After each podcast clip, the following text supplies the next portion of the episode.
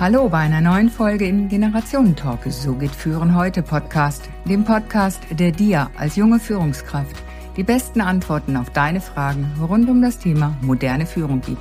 Los geht's!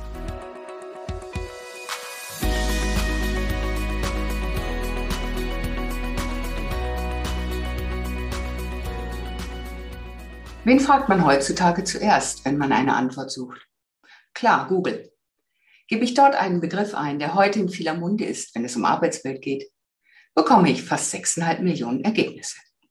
In lockeren 0,67 Sekunden. Also bei dem Sprint kann ich nicht mithalten. Aber auch beim Lesen der Menge von Ergebnissen bin ich überfordert. Der gesuchte Begriff, ach ja, der soll natürlich noch verraten. Female Leadership. Warum äußere ich mich gerade heute dazu? Heute, am 8. März, ist Internationaler Frauentag. Der Internationale Frauentag steht für Gleichberechtigung, das Wahlrecht für Frauen sowie die Emanzipation von Arbeiterinnen. Die Vereinten Nationen wählten den 8. März im Internationalen Jahr der Frau 1975 zum Tag der Vereinten Nationen für die Rechte der Frau und den Weltfrieden. Doch wie sieht es heute nach über 100 Jahren Weltfrauentag aus? Ein kurzer geschichtlicher Rückblick sei erlaubt, um den Ursprung zu kennen denn ich stelle immer wieder fest, dass dieses Hintergrundwissen fehlt. Erst gestern wieder in der Leadership-Ausbildung. Der Begriff ist bekannt, doch nicht viel mehr. Die deutsche Sozialistin Clara Zetkin schlug auf der zweiten internationalen sozialistischen Frauenkonferenz am 27. August 1910 in Kopenhagen die Einführung eines internationalen Frauentages vor, ohne jedoch ein bestimmtes Datum zu bevorzugen. Die Idee dazu kam aus den USA. Dort hatten Frauen der Sozialistischen Partei Amerikas im Jahr 1908 ein nationales Frauenkomitee gegründet. Das beschloss, einen besonderen nationalen Kampftag für das Frauenstimmrecht zu initiieren. Dieser erste Frauentag in den USA am 28. Februar 1909 war ein Erfolg. Auch weil sich bürgerliche Frauenrechtlerinnen den Forderungen nach dem Frauenwahlrecht anschlossen und gemeinsam mit den Sozialistinnen demonstrierten. Die Idee, diese Form des Protestes zu wiederholen, war schnell geboren. Und so kam es auch 1910 im Februar zu der nordamerikanischen Frauendemonstrationen für das Wahlrecht.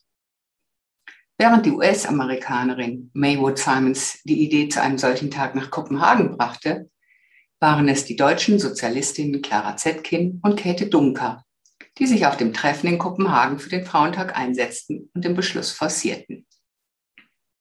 Der Beschluss in Kopenhagen lautete, im Einvernehmen mit den klassenbewussten politischen und gewerkschaftlichen Organisationen des Proletariats in ihrem Lande veranstalten die sozialistischen Frauen aller Länder jedes Jahr einen Frauentag, der in erster Linie der Agitation für das Frauenwahlrecht dient.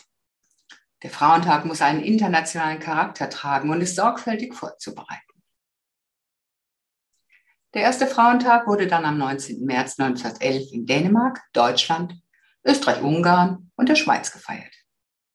Mit der Wahl des Datums sollte der revolutionäre Charakter des Frauentags hervorgehoben werden, denn der Vortag, der 18. März, war der Gedenktag für die Gefallenen während der Märzrevolution 1848. Außerdem hatte auch die Pariser Kommune 1871 im März begonnen.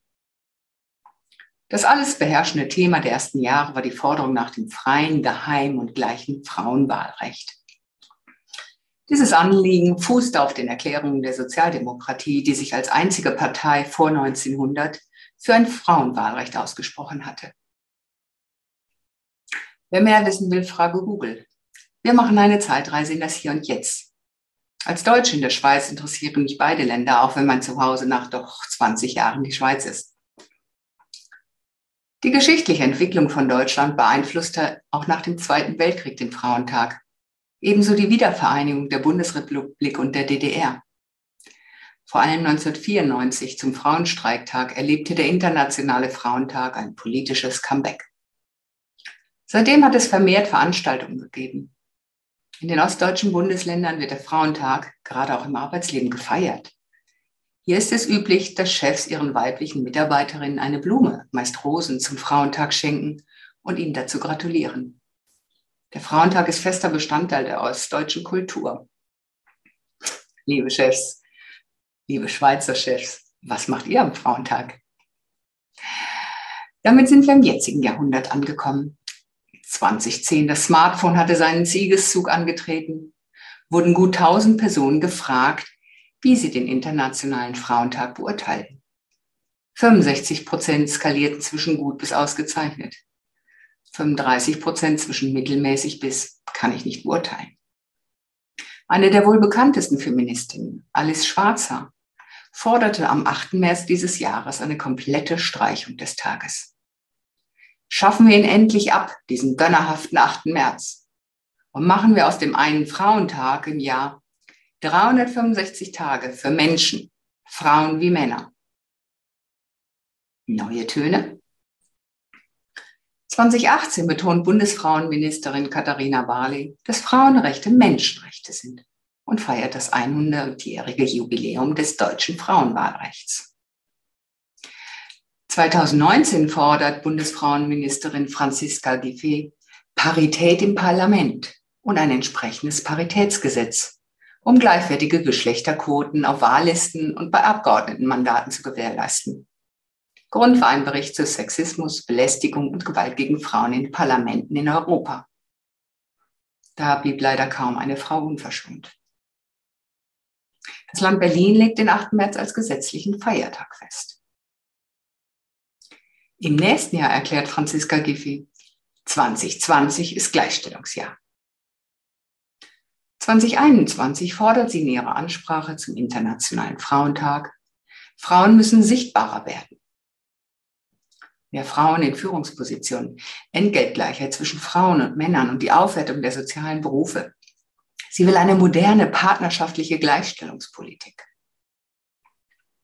Das Frauenstimmrecht in der Schweiz wurde im Februar 1971 eingeführt. Bis zur Einführung des Frauenstimmrechts in allen Kantonen vergingen allerdings noch weitere 20 Jahre. Manchmal habe ich mich schon gefragt, wo ich hier in der Schweiz gelandet bin. An dieser Stelle möchte ich eins unbedingt sagen. Tausend Dank allen Frauen, die auf diesem langen Weg gekämpft haben für die Rechte von uns Frauen. Ohne sie alle wären wir heute in der Entwicklung nicht da, wo wir stehen. Noch ein kurzer Schritt zu den Vereinten Nationen. Zum Weltfrauentag 2019 wählten die UN das Motto Gleichdenken, intelligent bauen, offen für Veränderung sein. Am Weltfrauentag 2020 bestimmen die UN die Gleichstellung der Geschlechter bis 2030 als Thema. Ich bin Generation Gleichberechtigung. Frauenrechte verwirklichen. Das Motto der UN für 2021 lautet Woman in Leadership, Achieving an Equal Future in a COVID-19 World. Also Frauen in Führungspositionen für eine ebenbürtige Zukunft in einer Covid-19-Welt. Das Motto soll hervorheben, dass die Aufgabenlast der Frauen während der Covid-19-Pandemie deutlich gestiegen sei. Frauen stellen das Gros des Personals in sozialen und Pflegeberufen. Von den 5,65 Millionen Beschäftigten im Gesundheitsbereich sind 76 Prozent Frauen. Zudem übernehmen Frauen auch im häuslichen Umfeld primär die unbezahlte Pflege- und Betreuungsarbeit. In einer Studie des Wirtschafts- und Sozialwissenschaftlichen Instituts WSI der Hans-Böckler-Stiftung gaben 54 Prozent der befragten Frauen an, den überwiegenden Teil der Kinderbetreuung zu übernehmen. 12 Prozent der Männer stimmten dem zu. Die Verfestigung alter Rollenbilder und Geschlechterstereotype zeige sich gemäß Barbara von Würzen ebenso in einer Umfrage der Bertelsmann Stiftung in Zusammenarbeit mit Ipsos. Frauen übernehmen überproportional sowohl die Hausarbeit, die Kinderbetreuung und das Homeschooling. Die Studie der UN ermittelte, dass Frauen im Vergleich zu Männern etwa das Dreifache der unbezahlten Sorgearbeit übernehmen. Dankbarkeit für das, was ist, ist mein wichtiges Anliegen. Und gleichzeitig bedeutet es nicht, sich auszuruhen. Es gilt, diesen Weg weiterzugehen. Das Motto der UN für 2021 zeigt es. Hinschauen, wo stehen wir Frauen und Männer heute? Wie sieht es aus mit Weltfrieden? Wie sieht es aus mit Gleichberechtigung gleicher Entlöhnung? Wie sieht es aus mit Female Leadership? Was ist das überhaupt? Und braucht es das? Wenden wir uns also dem neuen Modewort Female Leadership zu. Und in Zeiten von Gender frage ich mich, braucht Führung ein Geschlecht? Führen Frauen anders oder sogar besser? Können Männer weiblich führen? Beleuchten wir das Thema doch ein wenig. Dahinter steckt die Idee, dass Frauen die besseren Führungspersonen sind. Nach der Finanzkrise 2008 kam sie schon mal auf. Jetzt erlebt sie einen neuen Aufschwung. Ein Rückblick auf die Pandemie. Von Frauen regierte Länder wie Neuseeland, Finnland oder Taiwan scheinen die Pandemie besser zu bewältigen und die Bevölkerung stärker zu schützen. In diesen Ländern sind Frauen allgemein mehr an Machtpositionen beteiligt. Lautet die Gleichstellung, nein, lautet die Gleichung also Female Leadership und die Welt ist ein besserer Ort? Traditionell wird Führung mit Männlichkeit gleichgesetzt. Bist du Chef, kannst du Situationen analysieren und Probleme lösen, dich durchsetzen, Gefühle ab unter den Teppich damit. Sie behindern auf dem Weg zum Ziel. Allesamt sogenannte männliche Eigenschaften. Und nach dem Gesetz der Polarität gibt es auch hier eine Schattenseite. Rücksichtslos, egoistisch und viel risikobereiter. Nicht unrelevante Gründe für Finanzkrisen, Kriege und Umweltzerstörung. Und welche Eigenschaften werden Frauen zugesprochen? Klar, umsichtig, besonnen, empathisch und fürsorglich. Frauen an die Macht, also ins Leadership, um auszubessern, was mächtige Männer in den letzten Jahrzehnten angerichtet haben. Soweit das Vordergründige. Auch hier sei wieder ein Blick hinter die Kulissen, also die Geschichte erlaubt. Schauen wir uns also die Geschichte von Male Leadership an. Komischer Begriff, oder? Schon mal gehört? Ich bis dato nicht. Frauen und Männer sind verschieden, logisch. Ist uns heutzutage allen klar. Das war jedoch nicht immer so. Bis zum 18. Jahrhundert war ein, ein Geschlechtermodell verbreitet, in dem Männer und Frauen als ein Menschgeschlecht verstanden wurden. Männer, die perfekten Menschen. Und die Frauen halt die weniger vollkommene Abstufung des gleichen Geschlechts. Bis das Bürgertum kam. Damals entstand unsere heutige Vorstellung von zwei Geschlechtern. Da wurden Männer und Frauen verschiedene komplementäre Eigenschaften zugeschrieben. Es gab zwar emanzipatorische Bürgerrechtsbewegungen, doch die Unterordnung von Frauen wollte man sicherstellen. So wurde eine klare Unterscheidung mit vermeintlich biologischen Grundlagen entwickelt. Der starke, rationale Mann einerseits und die schwache, emotionale Frau andererseits. Männer in die Öffentlichkeit, Führung, Politik, Universität, Frauen an den Herd. Hier wurden sie zur Mutter und Hausfrau erzogen. Männer wurden zur Selbstbeherrschung und Disziplin erzogen. Die entstandene Ungleichheit wurde als natürlich verkündet. Ordnung muss sein. Und weil es ja schon immer so war, gelten diese Unterschiede bis heute. Erziehung und Umgebung prägt das Bild. Und die Welt erwartet, dass wir uns nach den unserem Geschlecht zugeordneten Eigenschaften verhalten. Dem noch nicht genug. Gleiche Verhaltensweisen bei verschiedenen Geschlechtern nehmen wir verschieden wahr. Männer gelten als kompetenter, vor allem wenn sie männlich konnotierte Eigenschaften zeigen. So richtig männlich halt. Nun stelle man sich vor, ein Mann würde sich stattdessen stereotyp weiblich verhalten, also kooperativ und partizipierend. Dann schneidet er schlechter ab. Und so lautet die Hierarchie, Männer, die männlich auftreten, schneiden am besten ab. Frauen, die männlich auftreten, schneiden schlechter als diese Männer. Und weiblich auftretende Frauen werden am wenigsten kompetent wahrgenommen. Das zeigt sich dann natürlich auch beim Gehalt, denn in typischen Frauenberufen sind eben diese niedriger. Also Schubladen auf und Männer in die eine, Frauen in die andere. Doch binäre Stereotype engen ein. Dann erleben wir Frauen, die sich männlich verhalten, weil die Businesswelt durch die Männer geprägt ist und sie sich anpassen müssen, um nicht unterzugehen. Das ist die eine Seite. Gleichzeitig bestärkt es die Idee, dass Frauen sich normalerweise nicht so verhalten, sich also auf eine bestimmte Art verhalten sollten. Schublade halt. Female Leadership bedient also auch die Schubladen, nur vom Gegenpol aus. Entweder männlich oder weiblich hat der Führungsstil zu sein. Aber diese geschlechtsspezifische Aufteilung seit etwa 300 Jahren ist doch die Grundlage für die Geschlechterungerechtigkeit. Wir schreien zwar seit gut 100 Jahren für Gleichberechtigung, doch wenn wir die Aufteilung nach Geschlechtern nicht endlich aus unseren Köpfen verbannen, bleiben wir entfernt von der gewünschten Gleichberechtigung. Female Leadership taugt nicht, um den Führungsstil aller Frauen zu beschreiben. Und wir wollen doch nicht einfach die andere Polarität leben. Nun das vermeintlich männliche negieren und das vermeintlich weibliche hochpreisen.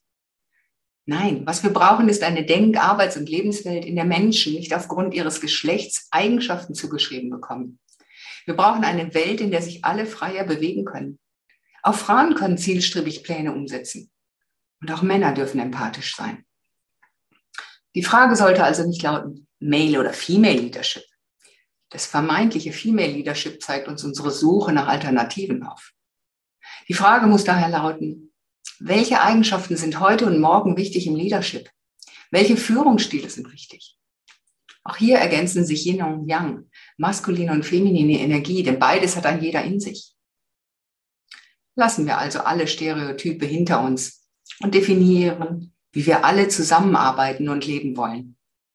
Für mich braucht es einen Mix aus Kooperation und Selbstverantwortung, Empathie und Zielstrebigkeit, Analyse und Bedürfnisorientierung, ein sowohl als auch, eine Verbindung der vermeintlichen Gegensätze. Denn letztlich sind es alles Eigenschaften. Und wir Menschen bewerten sie in einer Situation als Stärke oder als Schwäche. Und jeder Mensch kann das eine besser als das andere. Fragen wir doch lieber, in welchen Situationen braucht es welche Kombination von Eigenschaften? Schaffen wir echte Verbindung miteinander. Anerkennung der Eigenschaften unabhängig vom Geschlecht. Präsent sein, zuhören, helfen dabei. Sonst bleiben alle Gespräche zum Thema Lippenbekenntnisse.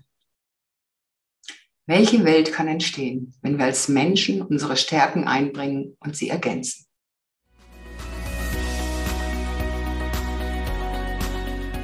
Damit sind wir mit dem heutigen Talk am Ende angekommen. Danke, dass du wieder mit dabei warst. Und damit du auch das nächste Mal wieder die besten Tipps bekommst, bewerte bitte noch den Podcast. Am besten mit einem Klick auf Proven Expert.